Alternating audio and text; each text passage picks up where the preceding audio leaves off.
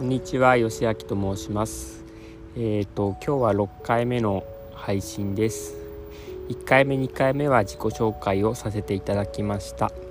3回目からえっ、ー、と過去に書いたノートの記事を読み上げるという形で、えー、読み上げた後でその記事の内容を振り返るというような感じの配信をしています。で、えー、今日も同じような形で、えー、過去に書いたノートを読み上げてそれを振り返る形で配信していきます。で今日読み上げるのは去年の11月26日に、えー、書いたノートです。タイトルは仕事の相談を受けた時の対応についての反省です。えっと、これを書いた当時僕は訪問介護の仕事をしていました。今はその会社は辞めてしまいました。では読み上げていきます。仕事の相談を受けた時自分自身が対応する場合にはもっと丁寧にやるのに相談してきた人が対応する場合相談してきた人が対応する場合には大まかな方向性がずれていない時はまあそれでいいんじゃない？と答えてしまう。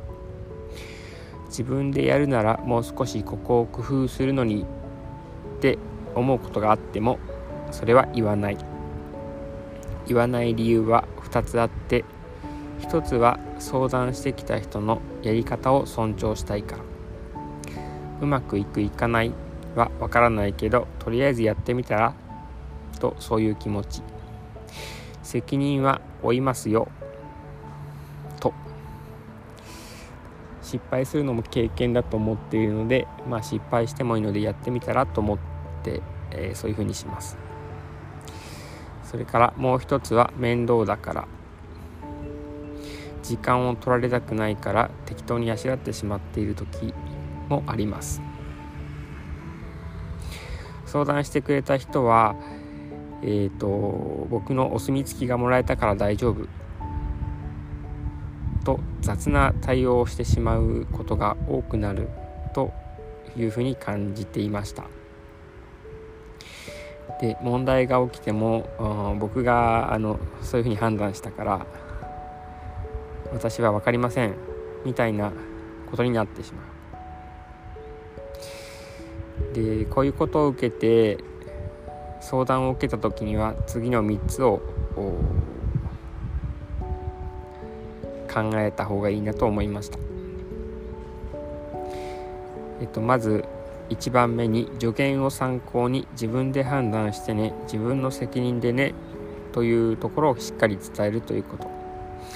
それから2番目にそれは難しい判断なのでえー、とこっちで判断するね。もし何か起きたらあの俺が責任を持ちますよ。という受け答え。あとは3番目にどっちでもいいから適当にやって。これはあのもう検討する必要がなくて時間も取る必要はない。もう何でもいいですよっていう。どうでもいいですよっていう内容ですね、うん、要はえーと、相談を受けた時にその対応策を実行する責任が誰にあるのかそれを明確にした上で、えーと対応した方がいいなというふうに感じました。自分が相談する側になった時も相談後に、あのー、対応対応の責任が自分にあるのかそれとも上司にあるのかそれをきちんと考えて行動したいなと。そんなノートでした。えっ、と今もう会社では働いてないのでまり人に相談する機会はないですけど大切な視点かなと思います。以上です。